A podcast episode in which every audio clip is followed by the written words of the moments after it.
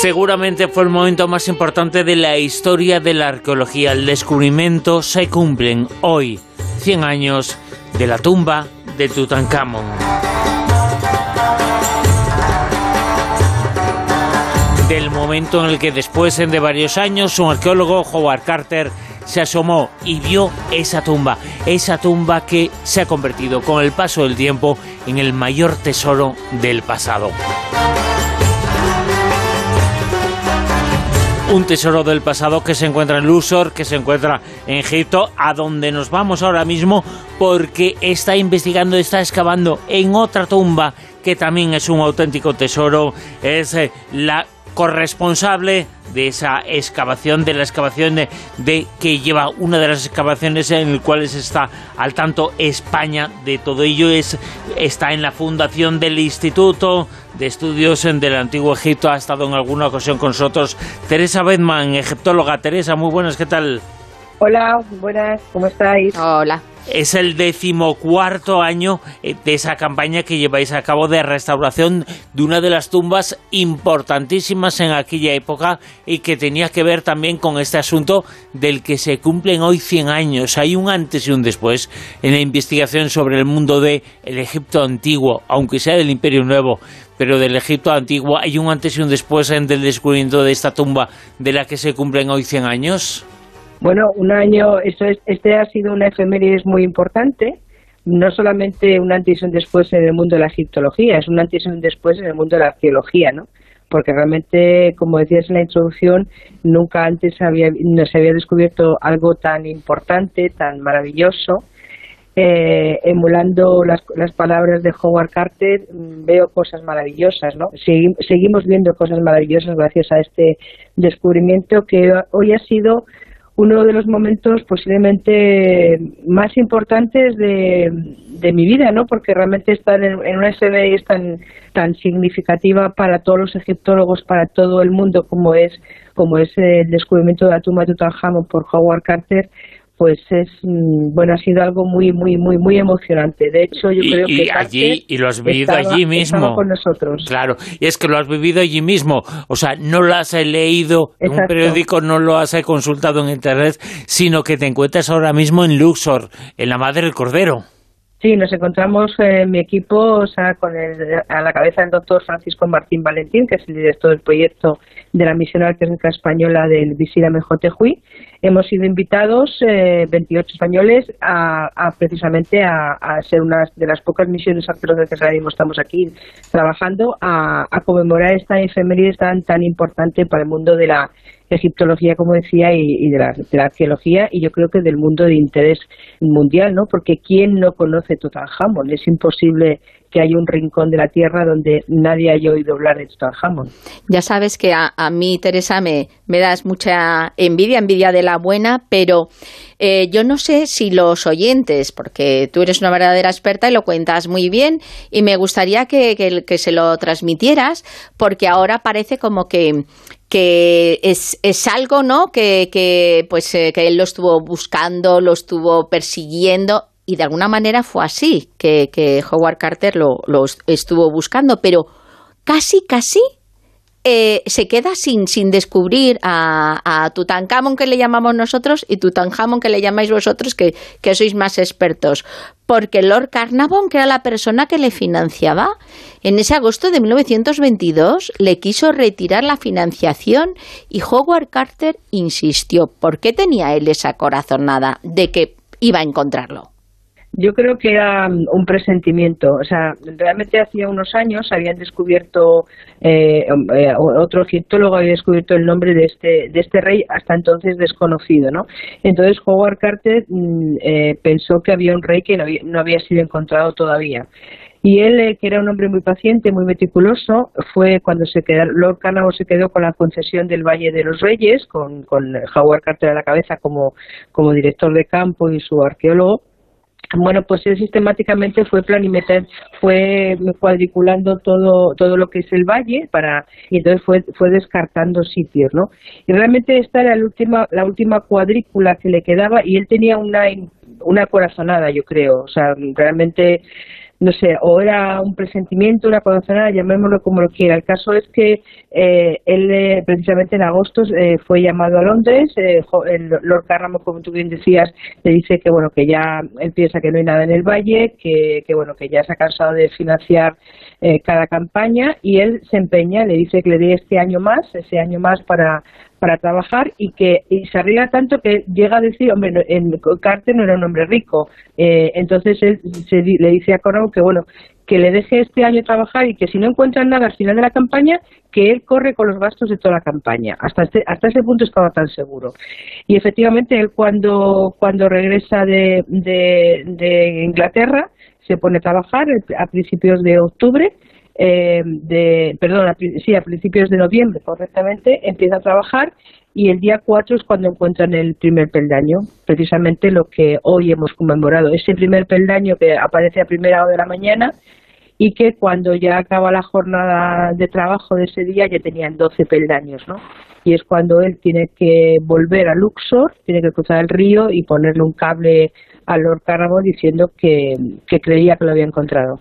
A Tutankamón lo conocemos como tal, como Tutankamón, eh, pero en su momento, en vida, se le conocía fundamentalmente como Tutankaton. Eh, precisamente ese cambio de nombre, Aton, Amon, ese cambio de denominación, es el momento histórico en el que se produjo ese cambio de un dios a otro o de muchos dioses a uno. Ese es el momento que también marca una, un antes y un después en la historia de Egipto y es el momento en el que nos hace entender, bueno, eh, es quizá el momento más importante de la historia del comienzo. Es, esto es el comienzo del llamado Imperio Nuevo. Bueno, el Imperio Nuevo ya había comenzado hacía unos cuantos reyes antes. justamente el Imperio Nuevo comienza con la 18 dinastía, cuando los Hicsos, un pueblo extranjero que ha invadido Egipto, es expulsado.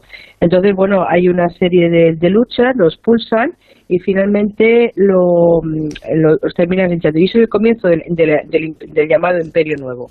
Eh, bueno, la época de Tutankamón es, el final precisamente de, esta dinastía 18. El imperio dura varias dinastías, pero la dinastía 18, eh, Tutankamón es el final, ¿no? Y mm, el, como tú decías al principio, el cambio de nombre. ¿Por qué este cambio de nombre? Bueno, eh, hay una lucha de poder, una guerra de poder entre la Casa Real eh, encabezada por Amenhotep III, que es justamente el rey de, del, cuyo visir yo, la, misión arqueológica española de la Fundación del Instituto de Estudio Antiguo Egipto está excavando. Este, este hombre, este rey, Amenhotep III, él empieza a a bueno de alguna forma eh, a cultivar eh, otras tendencias eh, religiosas diferentes como son las tendencias solares en un momento determinado Amenhotep III se diviniza, se convierte en dios y el siguiente rey para hacerle todos sus ritos es su hijo primogénito llamado Amenhotep IV. A partir del año 5 de, este rey Amenhotep IV es, se cambia el nombre llamado y se, y se llama Ag-en-Aton o ajenato, como lo llamáis vosotros, bueno, entonces más, más corriente. Y entonces después hay, una lucha de poder brutal entre la Casa Real y entre los sacerdotes del clero de Amón, que eran súper poderosos. Eh, hasta tal punto que hay bastantes, eh, bueno, bastante para imponer esta nueva tendencia religiosa, hay, mm, no es aceptada por todo el mundo y en la Casa Real empieza a hacer una, una serie de purgas entre los nobles, entre ellos el que, uno de los que cae es precisamente el visir Amejotejuy, que es el que estamos trabajando nosotros. Como no logra sus objetivos, eh, Agenatón ya convertido con este nombre traslada toda la capital a un nuevo sitio que es Amarna. Y ahí durante 17 años vive de espaldas a Egipto rindiendo culto a, este, a esta nueva divinidad que es el atón viviente o el atón resplandeciente, que primero es su padre, que se ha convertido en, Dios, como he dicho antes, y cuando fallece su padre, él mismo es el que se convierte en atón resplandeciente. El asunto es que eh, Agenatón eh, finalmente fallece, a está, dura en el poder 17 años. Eh, cuando fallece, la gente de alguna forma sale corriendo porque no le ha convencido nada este cambio religioso y cada persona vuelve a su, a su sitio de residencia, ¿no? Y, la, y los cultos vuelven de nuevo a los templos y tal. Y es aquí cuando, cuando tienen que restablecer lo que es la, la, la, la continuidad de la, de la, de la religión, de la, de la sociedad es cuando cogen a un niño pequeñito que ha nacido, como tú bien decías, con el nombre de Tutankhaton, la imagen viviente de Atón, que es, eh, que es como se llamaba su padre, mejor III. Mira que digo mejor III y no Agenato, como dice todo el mundo, y que eso es importante. Y, y entonces le, le, ponen de nuevo los sacerdotes de Amón, le cambian el nombre, entonces empieza a llamarse Tutankhamon, y, eh, y entonces eh, comienza, continúa la, la, la, bueno la historia de Egipto hasta hasta hasta bueno hasta la época romana no es, es una es un cambio pero es el momento más esplendoroso que tiene Egipto pero el más esplendoroso. Cuando uno ve la jugar funeraria de Tutankamón, que realmente, eh, como todo el mundo sabe, no, no, dura mucho tiempo en el poder, porque porque eh, asciende cuando tiene como unos nueve años y muere alrededor de 20, 21, más o menos, una cosa bastante joven. Lo joven, mm, seguro pensamos nosotros, pero pensar que la, la gente aquí, la esperanza de vida estaba en 30, 35, o sea que no era tan joven, no era tan niño. Con lo cual era un madurito ya interesante, ¿no? Claro, claro, claro, o sea, no era no era tan tan tan niño como uno pueda pensar, no era un adolescente. Equivale a los 40 o 45 nuestros, para que nos hagamos una idea de nuestro mundo. Pues, pues, más o menos, ya era un 50, más o menos, o sea que, que y entonces cuando uno llega a su ajuar funerario y lo ve y por mucho que lo haya visto en películas, documentales, fotos, cuando llega y se enfrenta a esa máscara de oro, dice, "Wow", porque es impresionante. Bueno, de, hecho, Carter, que yo no sabía y lo, lo, he averiguado gracias a ti, se acercó por primera vez a Egipto como ilustrador y estuvo aprendiendo a ser un, arqueólogo y un egiptólogo fantástico gracias a, todas esas ilustraciones que ahora si quieres nos cuentas con cuántos, con cuántos arqueólogos fue aprendiendo, pero cuando él descubre esa, esa tumba y, y, ve pues ese, ese ajuar fantástico, eh, gracias a que él era muy perfeccionista y a lo mejor a todo ese trabajo que llevaba hecho durante tantos años con, tantos egiptólogos, fue como se consiguió conservar de alguna manera todo, todo ese tesoro, ¿no? Porque a lo mejor si hubiese sido otro, que hay un enemigo ahí, un enemigo muy malo francés, que casi la lía parda, pues igual se hubiese perdido muchos de los tesoros de Tutankamón o de Tutankamón. Bueno, realmente la, la suerte de Tutankhamon es que Howard Carter le descubrió, ¿vale? Eh, lo digo porque, bueno, como tú bien dices, eh, Howard Carter llega a, llega a Egipto como dibujante, porque la estaban buscando un dibujante y entonces era un chico joven, tenía 17 años cuando viene, de hecho tiene que ir a hacer unos cursos al British Museum para, para ver un poco de egiptología, arqueología y tal, entonces, bueno, va directamente y, y empieza, y empieza a dibujar eh, las cosas de Amarna precisamente va con Petri, el mejor, el mejor, no había otro arqueólogo más importante ni más perfeccionista que Petri. Y es precisamente de este hombre de quien eh, Howard Carter eh, eh, aprende la técnica de la arqueología. Eh, como tú bien has comentado, Howard Carter era un auténtico perfeccionista, un auténtico perfeccionista. Y, y, bueno, cuando se descubre la tumba, ahí empiezan los problemas, porque quién se queda con el tesoro, quién no se queda con el tesoro. Eh, según la ley egipcia en ese momento, si se había descubierto intacto y era de un rey, eh, tenía que quedarse en Egipto. Eh, Howard Carter alega para su señor Lord Carnarvon, su, su sponsor, que la tumba había sido violada, cosa que es cierta en la antigüedad, pero había sido violada. Entonces, bueno, pues ellos reclaman también una parte de este, de este tesoro, ¿no? Eh, finalmente, como todo el mundo sabe, Carnarvon muere, pero él sigue defendiendo la, la, la, herencia que deja a su esposa, a su viuda y a su hija, Lady Evelyn y entonces finalmente consiguen que, que, les den una indemnización por el por, pues por el, el, el, haber descubierto esto que era una cifra bastante alta para la época Y Carter lo que pasa que es empieza a ser bastante envidiado, ¿no? Entonces hay un francés llamado Lacau que era que era el, el, estaba al servicio al, a la cabeza del servicio de antigüedades y de hecho eh, hay una especie de malentendido porque en un momento determinado van, vienen, vienen hacen una hace como una especie de presentación y las eh, y las mujeres de los arqueólogos que estaban en ese momento aquí de las otras misiones eh, piden mm, visitar eh, o sea ser parte de la de bueno de, esta mm, de, esta comitiva que va a ver la tumba no porque estaba llamando muchísimo la atención. Y entonces los de una de una forma bastante bastante poco poco respetuosa y, y poco bueno pues no sé gentil pues prohíben a las esposas de los arqueólogos que estaban aquí asistir a esta apertura. Eh, esto enfada bastante a Carter, enfada también a los arqueólogos y deciden hacerle un plante. Momento que es aprovechado por la COP para decirle que han abandonado la tumba y entonces les quitan la concesión. Bueno, el caso es que mm, Carter se vuelve a Inglaterra muy muy dolido, mm, haya fallecido Locaro, empieza el tema de la, de la maldición y todo esto y eh, cuando de repente descubren a los meses que una de las estatuas de, que era una especie de, muñeco, de una figura del rey, que, seguramente era como una especie de vestidor de él, o sea, un, muñeco que utilizaban como para tener los vestidos o algo así, eh, estaba precisamente empaquetada en Alejandría, la pillan los, los ladrones, o sea, ha sido robada de la tumba y estaba empaquetada, pero entonces saber para dónde iba el destino. Entonces, en este momento, el, el, gobierno egipcio pide, llama de nuevo a Carter, mm, confiándole el, la custodia de esta tumba y precisamente su vaciado de, de ella. Tan meticuloso era que este hombre tarda 10 años en clasificar todo, documentar todo, restaurar todo eh, para que todo esté como actualmente lo conocemos. Eh, todo su, el ajuar funerario fue trasladado al Museo Egipcio del Cairo, el, el que está actualmente en Tajarir, y en unos meses va a ser trasladado también al nuevo museo para que cuando tenga esa apertura va a tener una, un espacio especial el tesoro de Tutankamón de, de una forma donde más se va a ver todo el tesoro desplegado. Por primera vez, las 5.000 piezas o 5.000 y pico piezas que componen este, este ajuar funerario se van, van a verse puestas todas juntas. Más de 100 años.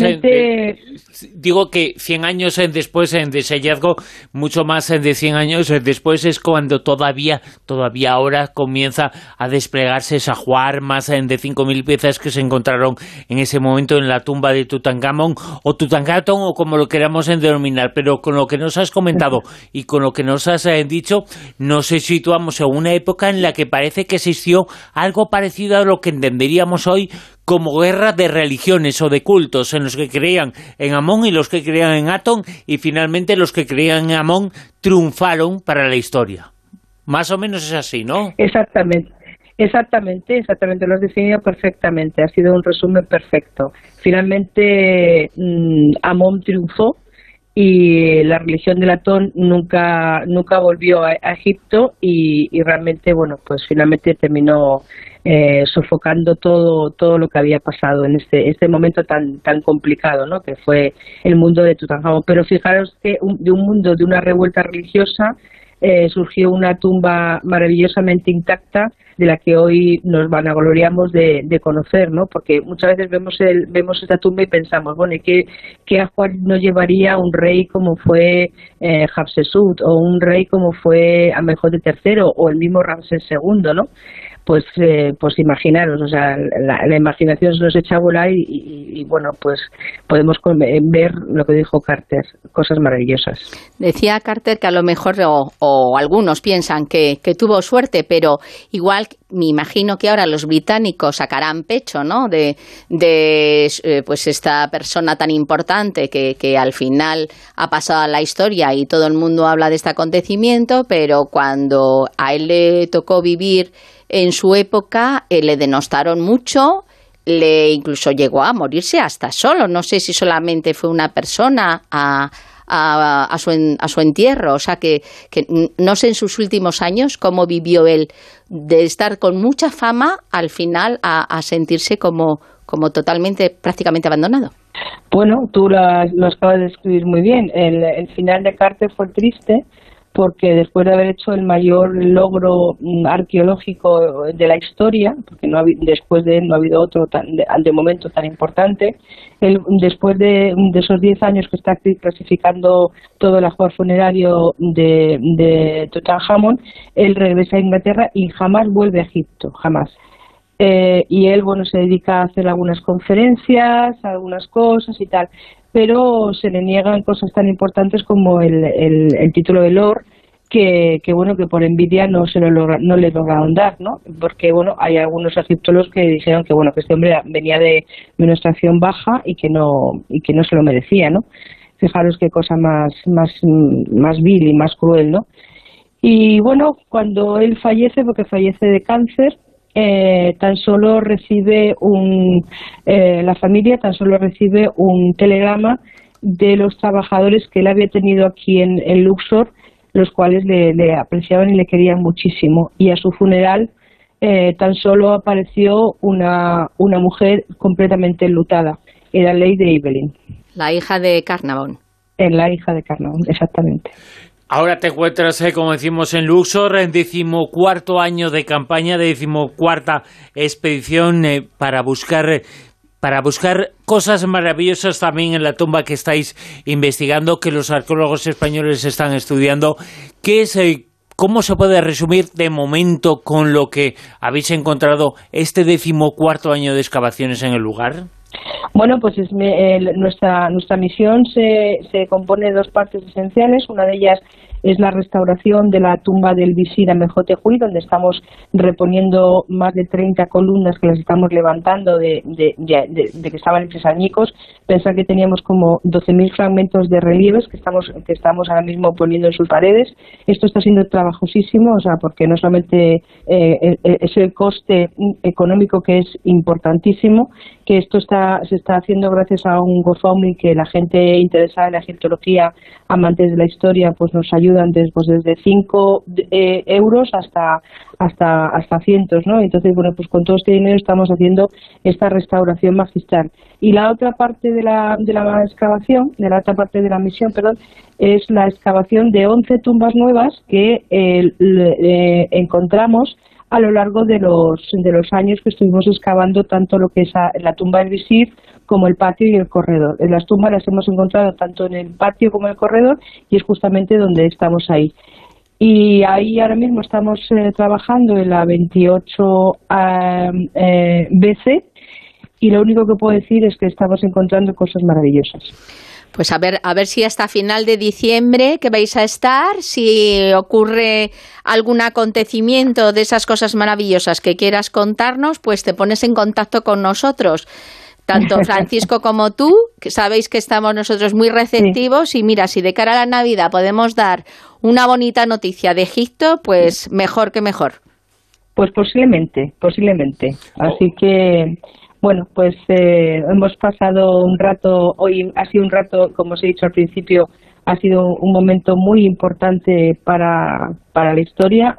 estar aquí este 4 de, noviembre, que además coincide con que un mismo 4 de noviembre de hace 10 años justamente descubrimos precisamente nosotros también unas inscripciones muy importantes donde aparecía el nombre de Agenaton, cosa que no es, eh, vamos, que es único en la necrópolis tebana. Tener el nombre de Amejote III y Amejote IV en una misma tumba, eso es la primera vez que ocurre y eso es una prueba de la que hubo una corregencia entre padre e hijo que hasta mm, hace poco pues se negaba por muchos egiptólogos y por otros éramos eh, a favor de esta nueva corriente y finalmente eh, España la, la ha confirmado y España ha escrito una página en blanco de esta historia fantástica que es la de, la de los eh, faraones. Una historia fantástica, de una de ellas se cumplen ahora mismo 10 años y del descubrimiento de la tumba de Tutankamón, de la tumba y del vestigio arqueológico más importante de la historia, se cumplen hoy 100 años y nos lo ha contado aquí desde Luxor, desde Egipto, la investigadora española, la egiptóloga Teresa Bedman. Teresa, mil gracias. Un beso. A vosotros, a vosotros, un beso. Hasta siempre.